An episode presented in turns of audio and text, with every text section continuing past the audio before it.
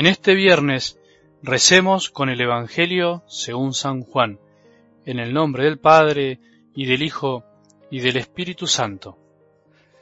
Habiéndose aparecido Jesús a sus discípulos después de comer, dijo a Simón Pedro, Simón, hijo de Juan, ¿me amas más que estos? Él le respondió, Sí, Señor, tú sabes que te quiero. Jesús le dijo, apacienta a mis corderos. Le volvió a decir por segunda vez, Simón, hijo de Juan, ¿me amas?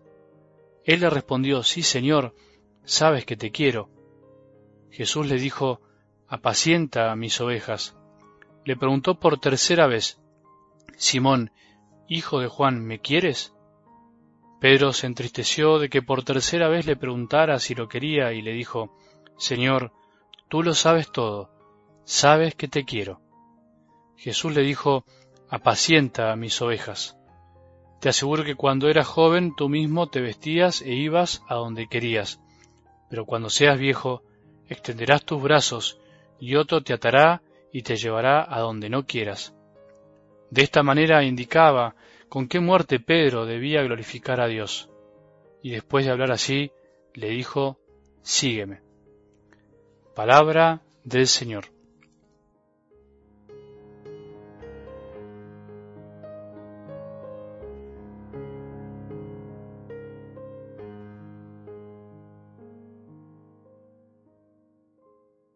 Jesús ascendió a los cielos para ser glorificado por el Padre y desde ahí seguir pastoreando su rebaño, pero no ya con su presencia física, sino desde su gloria, desde el lugar, entre comillas, donde había venido, y desde ese lugar donde vendrá a juzgar a vivos y muertos, como dice el credo, la enseñanza de nuestra fe.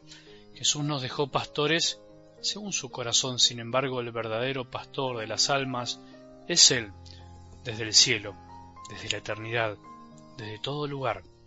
La gloria de Jesús fue haber cumplido la voluntad de su Padre y hoy es ayudarnos a cumplirla a nosotros, dándonos su amor y su fortaleza. La escena de algo del Evangelio de hoy es parte de un relato más extenso. Jesús, a la orilla del lago, esperando a los discípulos con el fuego prendido, la pesca milagrosa, los discípulos maravillados por semejante milagro y después este diálogo maravilloso con Simón. Es emocionante poder imaginar lo que Jesús, ya resucitado, logra finalmente en el corazón de Pedro. Es lindo poder imaginar lo que Jesús quiere lograr en tu corazón y en el mío ahora, mientras escuchamos su palabra. Nosotros, como Pedro, alguna vez negamos al Señor. ¿Cuántas veces? Mucho más de tres. No sé, eso lo sabe mejor cada uno, lo sabe bien Jesús, aunque no creo que las ande contando como hacemos nosotros con los demás, con nuestros silencios y cobardías, mientras otros dan la vida, con nuestras omisiones, mientras otros dan todo lo que pueden, con nuestras promesas incumplidas, mientras otros se desviven por cumplirlas, con nuestra soberbia hacia los demás, mientras otros disfrutan de ser humildes, con nuestros pecados ocultos, mientras algunos nos consideran bastante buenos, con nuestras incoherencias, mientras otros sufren y se exponen por ser coherentes, con nuestra deshonestidad social, mientras otros son fieles aunque nadie los vea, y con tantas cosas más seguro que negamos al Señor. Pero esa no es la última palabra. La negación no es lo mejor que tenemos para darle a Dios, al contrario, nuestro sí puede ir derrotando lentamente a la infidelidad a nosotros también, como a Pedro, se nos puede sentar Jesús al lado una mañana, esta mañana, preparándonos un fueguito para calentarnos el corazón, preparándonos un mate para estar tranquilos, preparándonos el desayuno, lo que más nos guste, y nos puede decir lo mismo. ¿Me amás? ¿Me amás? A pesar de todo lo que hiciste, ¿me amás? A pesar de haberme negado tantas veces y haber creído que podía solo me amás? Aunque ahora te morís de vergüenza de mirarme a la cara, a pesar de no sentirte digno, ¿me amás? Aunque incluso te desprecies a vos mismo por ser tan incoherente, ¿me amás? Es una maravilla escuchar que Jesús no reclama el amor como lo hacemos nosotros. Jesús reclama amando, enseñando a amar, no remarcando el error para herir a Pedro, para mostrarle todo lo malo que fue. Nosotros a veces reclamamos refregando, o sea, mostrando lo que el otro no hizo y lo que nosotros hubiésemos hecho. Sin embargo, Jesús reclama amor, amando. Las palabras de Jesús hacia Pedro son en realidad una delicadeza de su corazón para quien será el primer pastor de toda la iglesia, lo que hoy nosotros llamamos el Papa. Jesús no le reclama su falta de amor anterior, sino que lo conduce a sincerarse consigo mismo y que se dé cuenta que su amor era muy chiquito para confiar demasiado en sí mismo. Él lleva a Pedro a confesar lo mejor que podía confesar. Tú lo sabes todo, sabes que te quiero.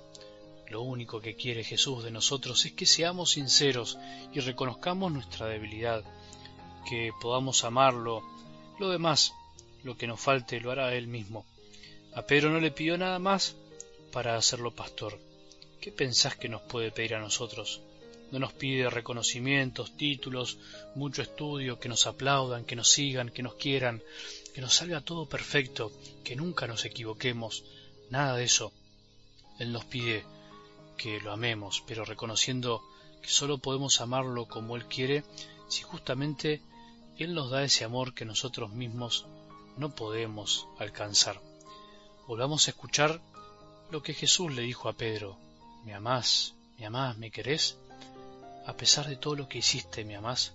A pesar de haberme negado tantas veces y haberte creído que podía solo, ¿me amás? Y si le respondemos todos juntos, Señor, tú lo sabes todo, sabes que te quiero, hacelo conmigo, despacio, una vez más, saboreando cada palabra, lo que estás diciendo ahora. Señor, tú lo sabes todo, sabes que te quiero. Que tengamos un buen día y que la bendición de Dios, que es Padre misericordioso, Hijo y Espíritu Santo, descienda sobre nuestros corazones y permanezca para siempre.